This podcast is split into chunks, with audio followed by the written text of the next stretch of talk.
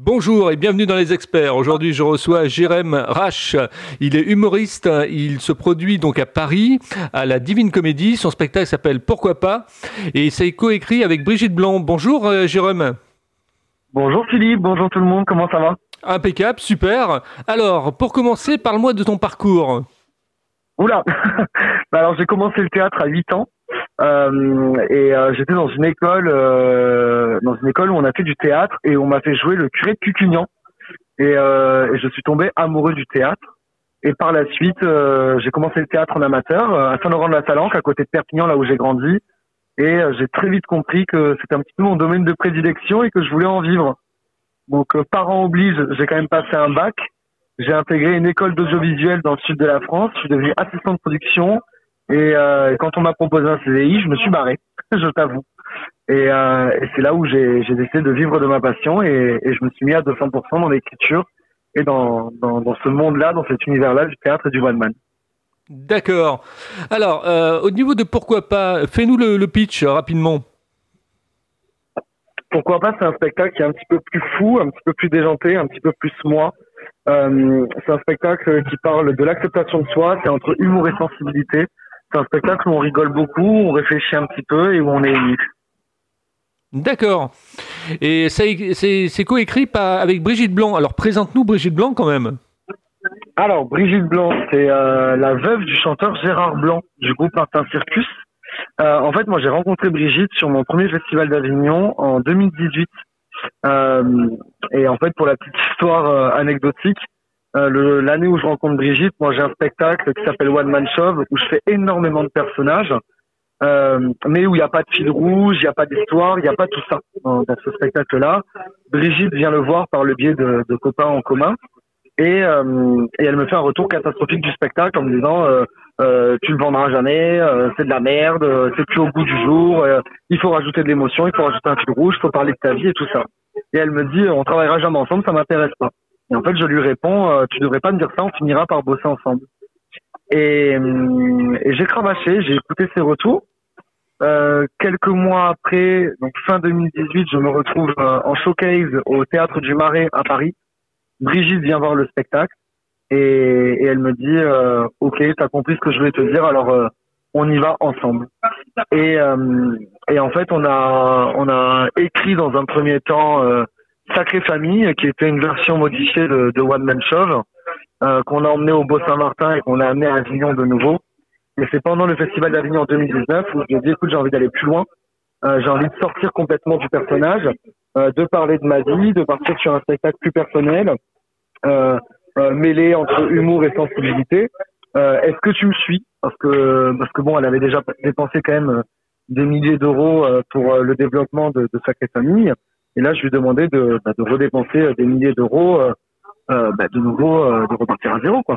Donc c'est toujours un petit peu compliqué. Je dis, bah, est-ce que tu es d'accord? Et en fait, sa seule réponse, ça a été, on va enfin pouvoir commencer à bosser. Et, et c'est génial. C'est une chance de dingue. J'ai une chance de fou. Et c'est une femme qui, qui est exceptionnelle. Faut savoir que Brigitte, elle a été, avant d'être productrice de musique et, et, et l'épouse de, de, Gérard Blanc, Brigitte, elle est script docteur de base. C'est-à-dire que son travail, c'est vraiment l'écriture, c'est vraiment de, de retravailler des scénarios. Elle a travaillé 20 ans en télé. Et en fait, c'est vraiment pour ça qu'on a collaboré ensemble. C'est vraiment par rapport à ce travail d'écriture et de, et de, de script docteur. D'accord, bah une belle histoire. Euh, Est-ce que tu as des mentors dans le domaine du spectacle? Ouais, il y en a plein des mentors. Il y en a énormément. Euh, un des premiers mentors, dans les deux premiers mentors que je pense euh, là de suite, c'est quand même Coluche et DeVos, euh, qui sont quand même des, des, des mentors, je pense, euh, intemporel. Euh, derrière, je pense bien évidemment à Palma de la Roque. Euh, j'ai grandi moi avec euh, justement ces pièces-là de ils s'aiment, ils se sont aimés, ils se re Et, c'est vrai que je tombais amoureux moi de, ils se sont aimés et, du jeu de, de l'écriture de, Palma et Robin, parce que c'est eux deux qui ont écrit ces pièces-là. Bien évidemment, Robin. Euh, on va prendre aussi Foresti, Gad Elmaleh, bien évidemment. On a, pas mal de mentors. Je pense que c'est important de, de regarder un petit peu ce qui se fait un peu partout. Au niveau de l'écriture, quand tu écris tes, euh, tes, tes, spectacles, tu te mets dans quelle situation? Tu, tu, tu, écris avec de la musique à côté? Tu as, as, des porte-bonheur? Comment ça se passe? Oh ben, Je vais pas te mentir, j'ai écrit ce spectacle en chialant. Tu vois ah ouais, d'accord. Alors c'est assez rigolo parce que les, techniques ont un peu évolué. Euh, au tout début, euh, quand j'ai écrit le premier spectacle, euh, je savais pas trop ce que j'avais envie de dire, je savais pas exactement sur ce que je voulais partir, et, et on a écrit beaucoup de, de personnages. À l'époque, euh, sur One Man Show, j'ai écrit, il y avait sept personnages qui s'entremêlaient. Et en fait, je suis allé m'inspirer euh, de ma vie personnelle, des personnages qui, qui m'entourent euh, chez moi. Euh, je suis allé aussi beaucoup dans des, dans des PMU, écouter les conversations un peu de comptoir. Euh, c'est comme ça que j'ai travaillé pour le premier spectacle. Pour le troisième spectacle, qui est Pourquoi pas, euh, ça a été complètement différent parce que j'ai décidé de partir sur quelque chose de beaucoup plus personnel, de parler de ma vie. Et, et, il a fallu faire une énorme introspection. Et c'est vrai que j'ai écrit ce spectacle pour rien te cacher, euh, la nuit, je travaille énormément la nuit. Alors pourquoi, je ne sais pas, mais euh, j'ai plus d'inspiration la nuit, j'ai l'impression. Donc j'ai beaucoup écrit la nuit et j'ai écrit une bonne partie du spectacle euh, en pleurant et euh, tout simplement parce que je pense que pour euh, rendre quelque chose de comique, il faut aller chercher là où ça fait mal. Bah oui, oui, tout à fait. Il faut savoir toucher euh, là où ça fait juste, quoi. C'est ça.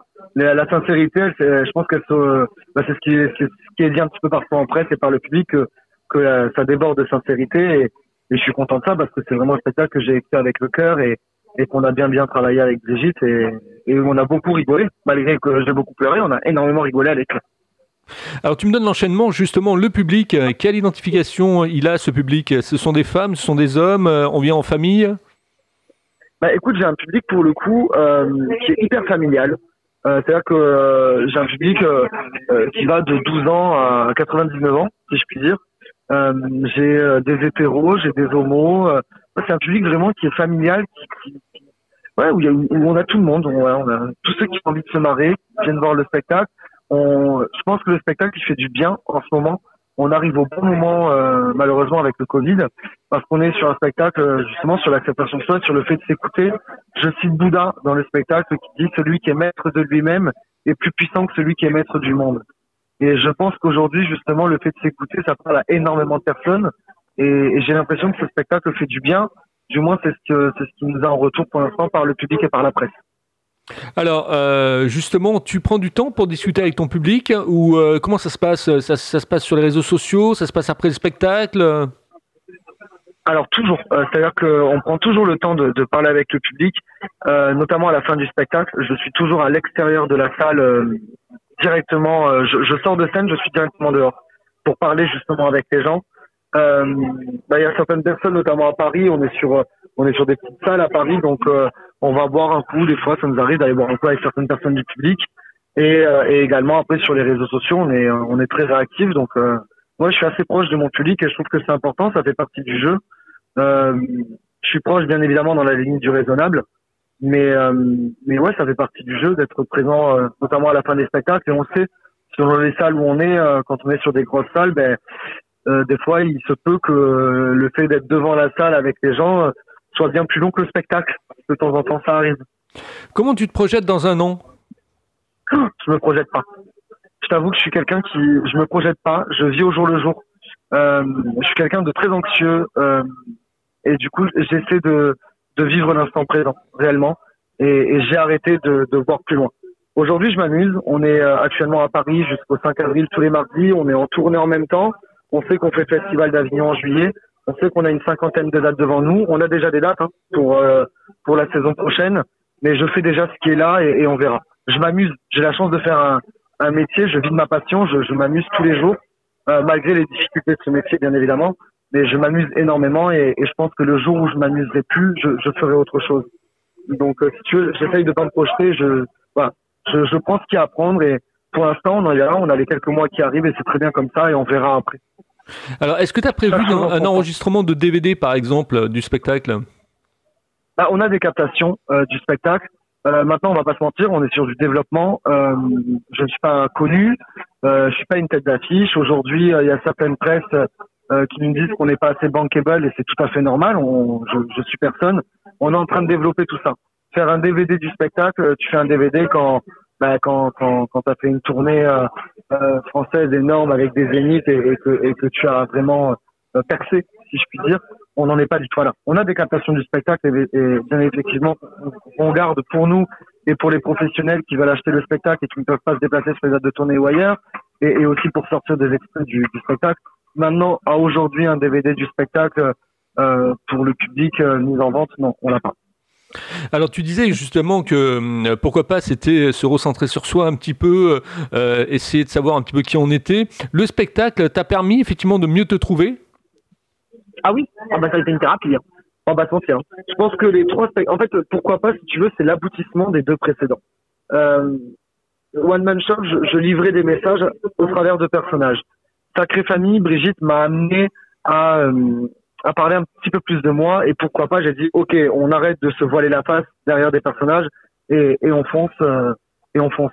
Clairement je pense que ces trois spectacles oui ça a été une forme de thérapie pour moi et de comprendre un petit peu qui j'étais et, et, de m'écouter. Je pense qu'il y a encore du travail hein, j'ai que 28 ans je, je, connais pas tout sur la vie mais, euh, mais en tout cas oui ça m'a fait beaucoup de bien. Ça c'est clair que ça a été comme, comme une thérapie et, et mon psy en est très content d'ailleurs Est-ce que tu as, un livre que tu as lu qui a changé ta vie? Euh, j'en ai lu beaucoup, j'ai lu pas mal de, philosophes, je me suis un peu renseigné. Euh, un livre en particulier qui a changé ma vie, non. Par contre, euh, j'aime bien écouter les gens, les expériences personnelles de chacun. Donc c'est important, je, pense, de ne pas rester dans son cocon et, et, de regarder un petit peu ce qui, se, qui se passe ailleurs et ce qui se dit ailleurs et, et se questionner quand on se pose des, des questions. Tu vois, Bouddha, quand on a écrit le spectacle, on a, on a vraiment lu beaucoup de choses euh, bah, sur Bouddha, sur euh, sur la bienséance, sur le fait d'être bien avec soi-même, on, les accords Toltec, tout ça. Donc euh, c'est important de, de, de s'imprégner de tout ça. Ouais. Tu le ressens au niveau de ton public, ce besoin de, de zénitude? Au niveau du public, je ne sais pas. Maintenant, je sais que j'ai un public qui est bienveillant. Euh, j'ai un public qui, est dans l'écoute euh, de ce que je dis et j'ai un public qui me dit que ça fait du bien. Donc, donc ouais, j'ai l'impression que le spectacle, euh, le spectacle il chamboule. Hein, on finit le, spectacle sur un très beau moment d'émotion où, je gerbe un peu mes tripes et, ça fait du bien. Donc, euh, donc ouais, j'ai l'impression que le spectacle fait du bien. Allez, je vais te poser la question effectivement que je pose à tous mes invités. C'est le marqueur des experts. Comment tu trouves ma façon d'interviewer les gens? Très bien. Tu poses des questions euh, pertinentes. Tu es à l'écoute et, euh, et tu laisses un bon temps de parole. C'est bien. Merci. Euh, au niveau de, au niveau de, de l'écriture, je reviens sur l'écriture. Est-ce que quelque part, effectivement, tu as froissé beaucoup de feuilles? Est-ce que quoi? Pardon, j'ai pas Est-ce que tu as froissé beaucoup de feuilles? Froissé beaucoup de feuilles Oui, on en froisse beaucoup. C'est-à-dire qu'un spectacle, un spectacle, ça s'écrit pas comme ça. Euh, on écrit. Euh, en fait, Brigitte m'a laissé. Un, c'est un, petit peu compliqué l'écriture au début parce que euh, je j'avais jamais écrit en fait euh, du, du, sur ma vie. J'avais écrit des personnages, donc c'était une écriture totalement différente. Et, et Brigitte euh, m'a dit, écoute, écris tout ce qui te passe par la tête et on verra. Elle me dit, ne pense pas à une structure, ne pense pas à un enchaînement, juste écris sur des thèmes qui font du bien et sur ce que tu as envie d'écrire. Donc on a, j'ai énormément écrit et une fois qu'on a eu euh, toutes les, toutes, on a eu une vingtaine, une trentaine de pages, on, on, est venu, enfin Brigitte est venue dire, ok, on va parler de ça, ça on va le mixer avec ce truc-là, et on, on, a créé une structure et, et un enchaînement logique euh, du spectacle. Maintenant, euh, oui, froisser des feuilles, on en froisse tous les jours parce que ben, un spectacle vivant, euh, ça évolue tout le temps.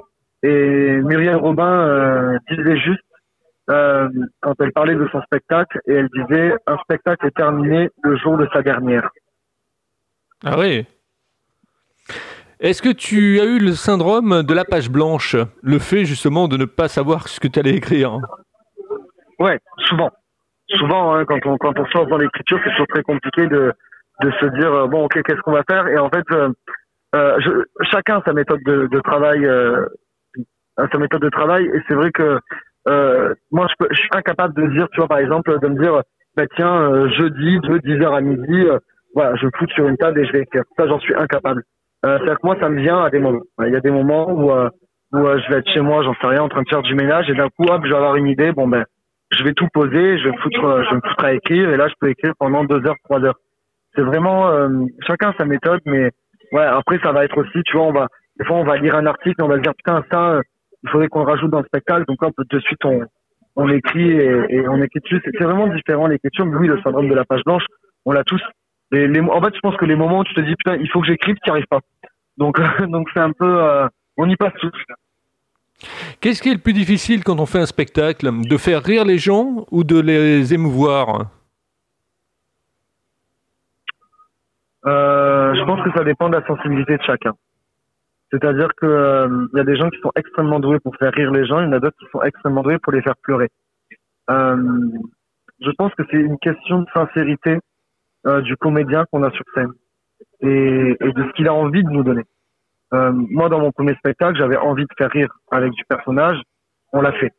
Euh, dans celui-ci, on a envie de faire rire, on a envie d'émouvoir et on le fait. Ça dépend juste de, ça dépend de chacun. Euh, je pense maintenant quand même que faire rire, c'est un des métiers les plus compliqués du monde, d'arriver à faire rire une salle.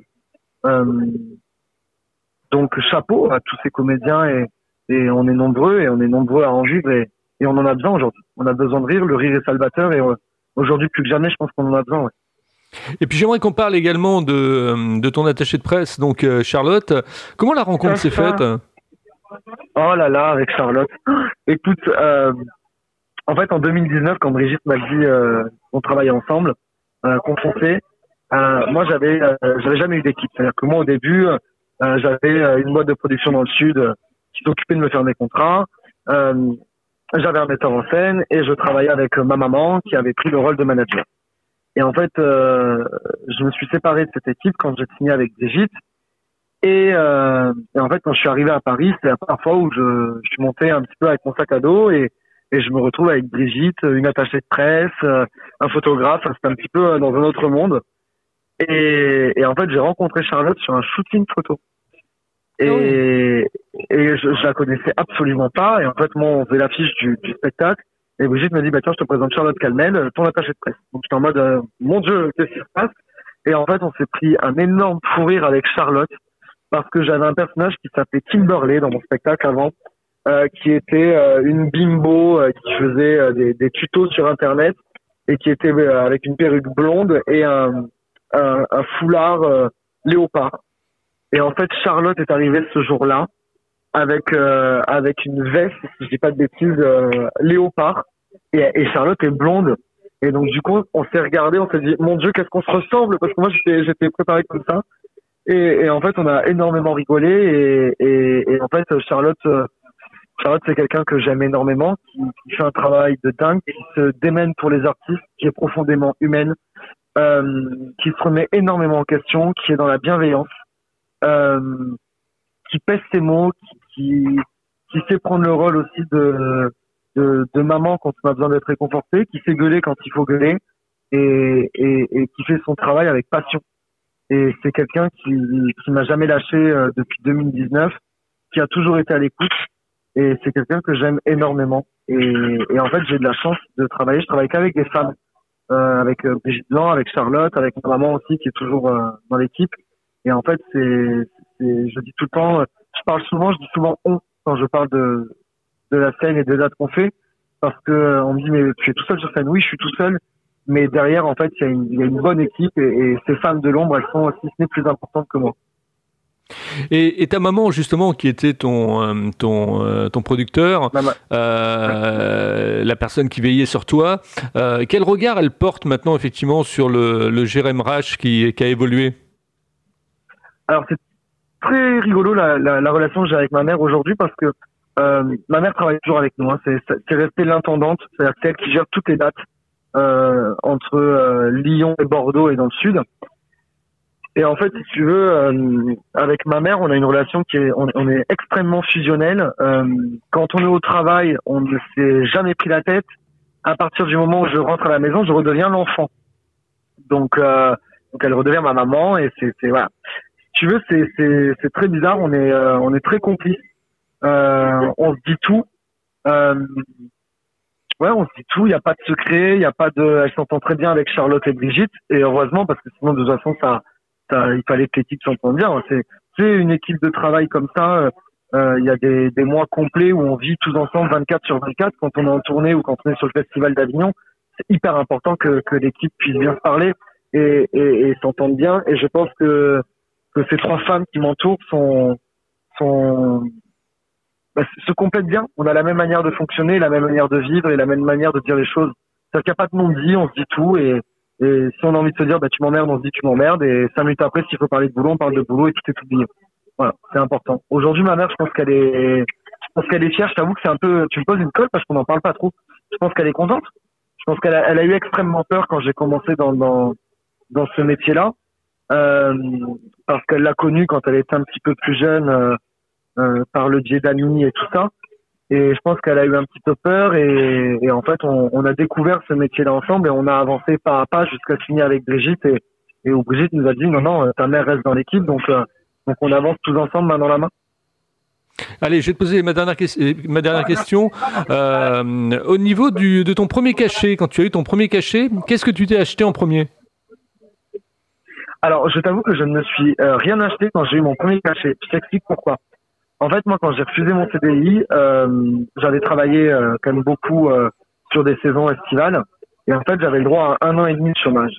Et donc, euh, le deal, ça a été, OK, j'ai un an et demi pour écrire mon spectacle et pour être intermittent du spectacle. La première année, euh, j'avais 24 ans. On va pas se mentir, je suis redescendu dans le sud, j'avais mon appartement, j'avais un appartement à Perpignan, plein centre-ville. J'avais 70 mètres carrés avec mes potes. Euh, j'avais des potes en plus qui étaient un peu comme moi dans un moment où on savait pas trop quoi faire de nos vies. je n'ai rien branlé pendant un an. J'ai fait que sortir. Et en fait, j'avais repris un, au bout d'un moment, ben, le chômage n'est pas n'est pas à vie, hein et euh, donc j'avais repris mes études euh, pour être euh, agent immobilier. donc je faisais un BTS en alternance. ce qui a été le déclic en fait, parce que je me suis retrouvé dans une boîte à faire du phoning, donc à prendre beaucoup de négatifs toute la journée. Et en fait, ça a été le déclic de me dire, je peux pas faire ça de ma vie. Et j'ai commencé à avoir un psy qui m'a poussé justement à reprendre la scène. Et en fait, c'est allé extrêmement vite. Je suis devenu intermittent du spectacle en moins d'un an. Euh, mais j'avais besoin de cet argent pour vivre. C'est-à-dire que il y a eu un moment donné où j'ai dû arrêter mon BTS parce que ben, je ne pouvais pas faire les dates et et et, euh, et, continuer à aller en cours et, et à l'entreprise. Et donc du coup l'argent là, je l'ai vraiment utilisé pour euh, ouais ben, pour vivre et pour on va pas se mentir aussi pour payer certains cachets parce qu'il manquait de l'argent. Donc on gardait l'argent en suspens pour ajouter quand il fallait en rajouter. On on, on a fait ça comme ça. Et j'ai eu beaucoup de chance parce que mes parents m'ont suivi et ils m'ont dit euh, ok euh, tu arrêtes ton BTS on va t'aider on va te filer un coup de main on va te produire dans un premier temps et on va on va financer quelques trucs pour t'aider donc ils ont financé mon premier festival d'Avignon mes premiers déplacements où où, euh, où je gagnais pas ma vie hein, on va pas se mentir hein, tu sais ce métier là des fois tu vas jouer dans des villes où on te dit bah viens jouer sur le comedy club tu te payes ton trajet, tu te payes ton hôtel, tu te payes ta bouffe, tu joues 10 minutes gratos et, et on te fixe 5 balles à la sortie. Donc, euh, donc ouais, il faut se battre. Il faut se battre et j'ai eu la chance d'avoir des parents qui, qui m'ont aidé et c'est ce qui a permis que je devienne intermittent très rapidement. Donc euh, aujourd'hui, maintenant, j'en vis depuis 4 ans, donc, euh, donc maintenant ça va. Maintenant, je vis avec, euh, avec, euh, avec ça. Bah en tout cas, merci de ta franchise euh, et merci effectivement de cette interview pleine d'émotions. Euh, Jérôme Rache, donc humoriste, spectacle, pourquoi pas, notez bien le, notez-le bien sur vos tablettes. C'est à Paris à la Divine Comédie et c'est coécrit avec Brigitte Blanc. Merci euh, Jérôme, ne quitte pas, je te retrouve en antenne. Si vous aussi vous voulez être interviewé dans les experts, dans ce podcast, eh bien vous me contactez sur contact@libre-antenne.fr, contact@libre-antenne.fr et puis euh, comme je vous le dis, je suis à la recherche d'un sponsor pour les experts. Donc n'hésitez pas, si vous connaissez une entreprise qui a envie effectivement de porter sa marque euh, sur un podcast, eh bien dites-lui, euh, faites-lui passer le message. Et je vous remercie de votre fidélité et je vous dis à demain avec un nouvel invité. Merci Jérém. Ne quitte pas, je te retrouve en antenne. Hein. Yes.